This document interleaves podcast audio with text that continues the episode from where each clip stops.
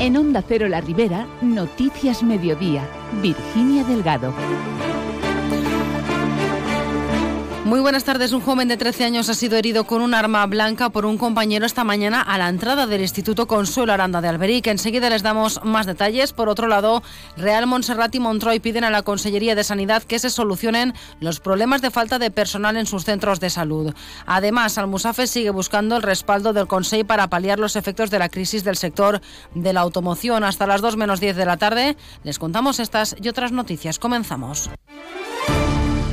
Como les decimos, un joven de 13 años ha sido apuñalado esta mañana en Alberic por un compañero a la entrada del Instituto Consuelo Aranda. La víctima, consciente tras la agresión, inicialmente ha sido trasladado al Hospital de la Ribera de Alcira, aunque posteriormente ha sido derivado al Hospital La Fe de Valencia con pronóstico reservado. El agresor le ha clavado un cuchillo de cocina de forma repetida, tras lo que se ha entregado al policía que estaba custodiando la entrada de los alumnos al centro educativo.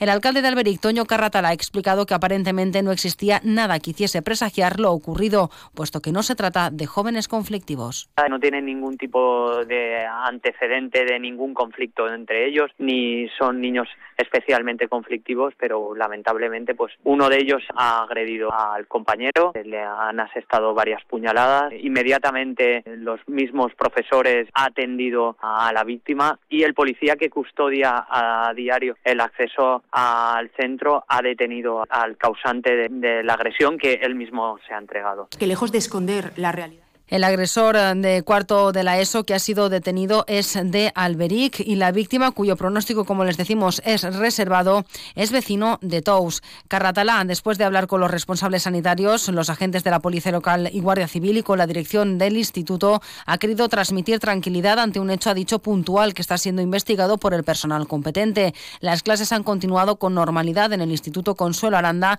y se pide la colaboración de todas las madres y de los padres para permitir el correcto desarrollo de la jornada. Por su parte, sobre lo sucedido, se ha referido la vicepresidenta segunda y consellera de Servicios Sociales, Susana Camarero. Reconoce que es un hecho preocupante y que demuestra que los menores necesitan una atención preventiva para evitar problemas de salud mental que lejos de esconder la realidad, lo que tenemos que hacer es ser consciente que estas cuestiones pasan para corregirlas y por eso sabemos que en, muchas ocasiones esa violencia que tienen eh, los eh, menores tienen que ver con problemas de salud mental y por eso que tenemos que pelear por evitar y por prevenir esas conductas y por lo tanto trabajar con nuestros menores para evitar los problemas de, de salud mental que son una realidad.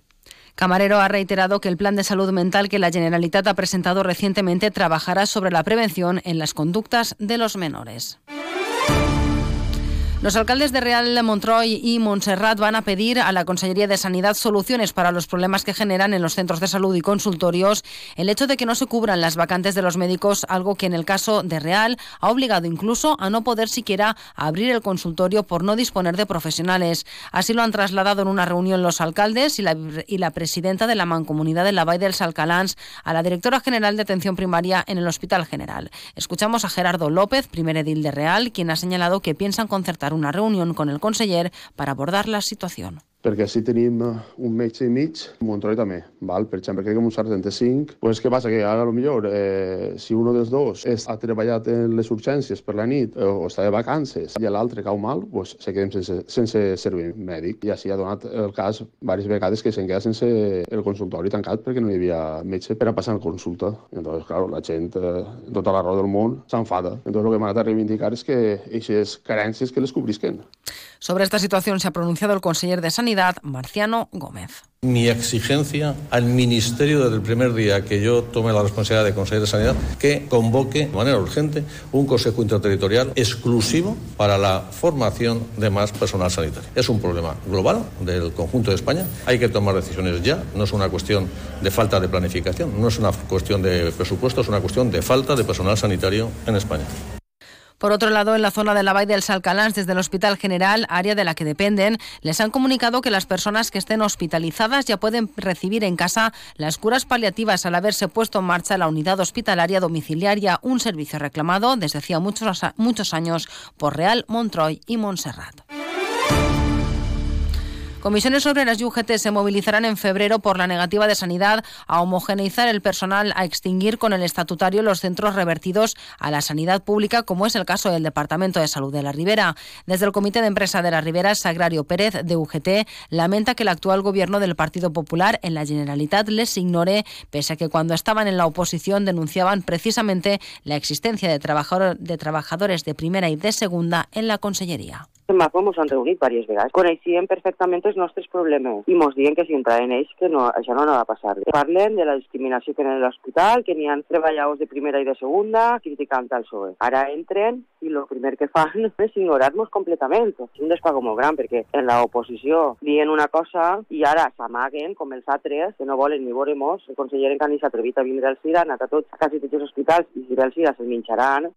Cambiamos de asunto. El Ayuntamiento de Almusafes busca soluciones a la crisis del sector de la automoción. Para ello, el alcalde Tony González se ha reunido con los principales representantes del nuevo gobierno autonómico para trabajar coordinadamente en ayudas a trabajadores y empresas ante los despidos ya cerca de 3.000 y cierres que está provocando la incertidumbre en torno al vehículo eléctrico. Tony González insiste en la necesidad de implementar acciones en materia laboral y formativa y ha dicho también que el ayuntamiento ya trabaja en la diversificación de su oferta industrial. Nosotros hemos llegado a representar el 1% del Producto Interior Bruto a nivel estatal, el 10% del Producto Interior Bruto de la Comunidad Valenciana y ahora en estos momentos estaremos en el 6-7 y bajando. Esto significa miles y miles de despidos. Vamos a tener que derivarlos a otros sectores que no sean el sector de la automoción, desgraciadamente. Probablemente a partir de ahora, pues las naves que se queden vacías, la política del ayuntamiento será intentar atraer nuevas inversiones que diversifiquen la industria en nuestro municipio. En clave política, el Partido Popular de Alcira ha destacado que el gobierno de Carlos Mazón cumple con las infraestructuras para la agricultura alcireña, invirtiendo 4.250.000 euros para ejecutar las obras para implantar el riego por goteo en el sector 17. El concejal del PP Álvaro Peris ha señalado que esta actuación facilitará que se pueda regar por goteo 3.071 anegadas, las cuales pertenecen a 874 regantes. Desde el Partido Popular de Alcira estén enhorabuena en las obras de modernización del sector de set, que comprendían las partidas de Berca, Sasseli i el Pla. Unes obres que beneficiaran a més de 8 regants i afectaran un total de més de 3.000 fanecaes. El més important, que no va tindre ningú cost per als regants i va veure beneficiada la seva producció i un ahorro en quant als costos. Una aposta clara pel govern de Carlos Mazón per l'agricultura i en este cas per Alcira. El ahorro de agua tras la modernización del sector 17 de Alcira se estima en 777.000 metros cúbicos de agua, algo que incrementará el volumen que actualmente se envía a la albufera por parte de la acequia real del Júcar. Y no dejamos Alcira, donde la Concejalía de Agricultura ha iniciado los trabajos de mejora en el Camí de Cabañes. El concejal responsable, Enrique Montalbá, ha destacado la voluntad del gobierno local de mejorar las infraestructuras agrarias. Al comencen les obres del Camí Nou de Cabanyes. Des del Departament d'Agricultura i Serveis per a la Ciutat no anem a parar de millorar els nostres camins rurals, ja que és algo necessari per a poder traure els nostres productes i que els llauraors tinguen el millor servici. Por su parte, el Ayuntamiento de Alginet está llevando a cabo la reparación y conservación también de varios puntos de la red de caminos rurales, como el Camí de la Vall de Bron y el Camino Motor de Palacio, unas actuaciones que cuentan con un presupuesto de 25.000 euros. Y seguimos hablando de obras porque en Carlet desde hoy hasta el 28 de enero se cortará el paso a nivel C6 de la calle Rabalet por obras de reparación. Se eliminará el desnivel existente entre la calzada y las vías, algo que había quedado mal en las obras que había ejecutado Ferrocarrils de la Generalitat Valenciana, lo cuenta el concejal Borja Marí. Es va procedir a rectificar la base de formigó on se senten les travesses de les vies de la línia 1 de Metro València per adaptar la cota al carril de pas dels vehicles, solucionant així el molest vot que, a dia d'avui, patien els vehicles que circulaven per este pas a nivell de la localitat de Carlet. Y también en Carlet el Ayuntamiento ha iniciado una serie de mejoras en el entorno de las pistas de pádel de la ciudad con el objetivo de optimizar las instalaciones deportivas. Para llevar a cabo estas obras se han invertido 65.000 euros provenientes de fondos propios del Ayuntamiento.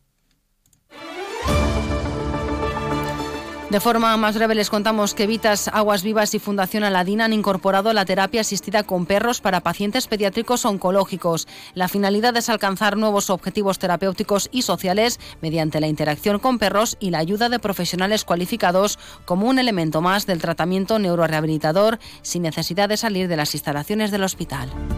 Y el Ayuntamiento de la Barraca de Aguas Vivas ha adquirido libros de divulgación científica sobre la emergencia climática en la sala de lectura de los mejores autores en la materia. Sepan también que los interesados en donar sangre pueden hacerlo hoy en el antiguo casino de Benimodo de 5 a 8 y media de la tarde.